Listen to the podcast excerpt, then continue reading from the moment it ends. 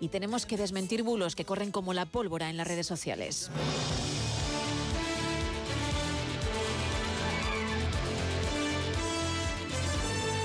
Y para ello contamos como cada madrugada de miércoles con Javier Semprún. Muy buenas noches. Buenas noches, querida Gema. Recuperándonos aún de la resaca del superpuente de la Inmaculada Constitución, recojo el guante lanzado por algunos oyentes que, muy indignados, whatsappeaban una y otra vez el siguiente mensaje. El Boletín Oficial del Estado número 279 de 22 de noviembre de 2023, a partir de la página 155-108, publica el calendario de festivos para el próximo año 2024 y en el que deja de ser festivo el Día de Reyes. El día 12 de octubre, Día de la Hispanidad, Descubrimiento de América y Virgen del Pilar. 8 de diciembre, Virgen de la Inmaculada y Patrona de la Infantería. Calendario, añade, sin haber sido consensuado con los sindicatos y con los españoles a los que representan. ¿Son libertades y democracia? se preguntan. Es desmantelar, concluye, nuestras tradiciones y vamos en caída a un férreo sistema comunista. Toma ya. Y claro, cualquier español prudente que recibe el mensaje abre el BOE, busca la página y en efecto lee que esas fechas no están incluidas en el decreto de días inhábiles para 2024.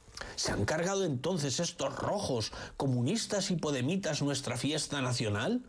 ¿Habrán sido los negociadores de Puigdemont los que se han empeñado en un trágala allí donde más nos duele? Pero el caso es que la prensa nacional gema no dice ni una palabra y cuesta creer que la 13, la ABC o la Razón no hubieran montado un pollo a cinco columnas. Y entonces piensas, coño, que una cosa es un día festivo y otra es un día inhábil. Miras el calendario y te das cuenta de que esas tres fiestas caen en sábado, que ya es inhábil de por sí. Es decir, que no cuentan a la hora de calcular los plazos legales ante la Administración y que los festivos, Gema, son otra cosa. De hecho, el decreto de días festivos para 2024 se había publicado antes, concretamente el 27 de octubre, y tanto el 6 de enero como el 12 de octubre son fiesta en todas las comunidades autónomas. No así la Inmaculada, para la cual el gobierno propone el lunes siguiente y ante lo cual algunas comunidades autónomas ejercen lo que se denomina facultad de sustitución.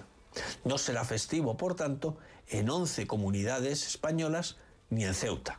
Así que mira, Gema, ¿cómo resulta suficiente una palabra, un concepto, festivo o inhábil en este caso, para generar un clima de cabreo y de tensión?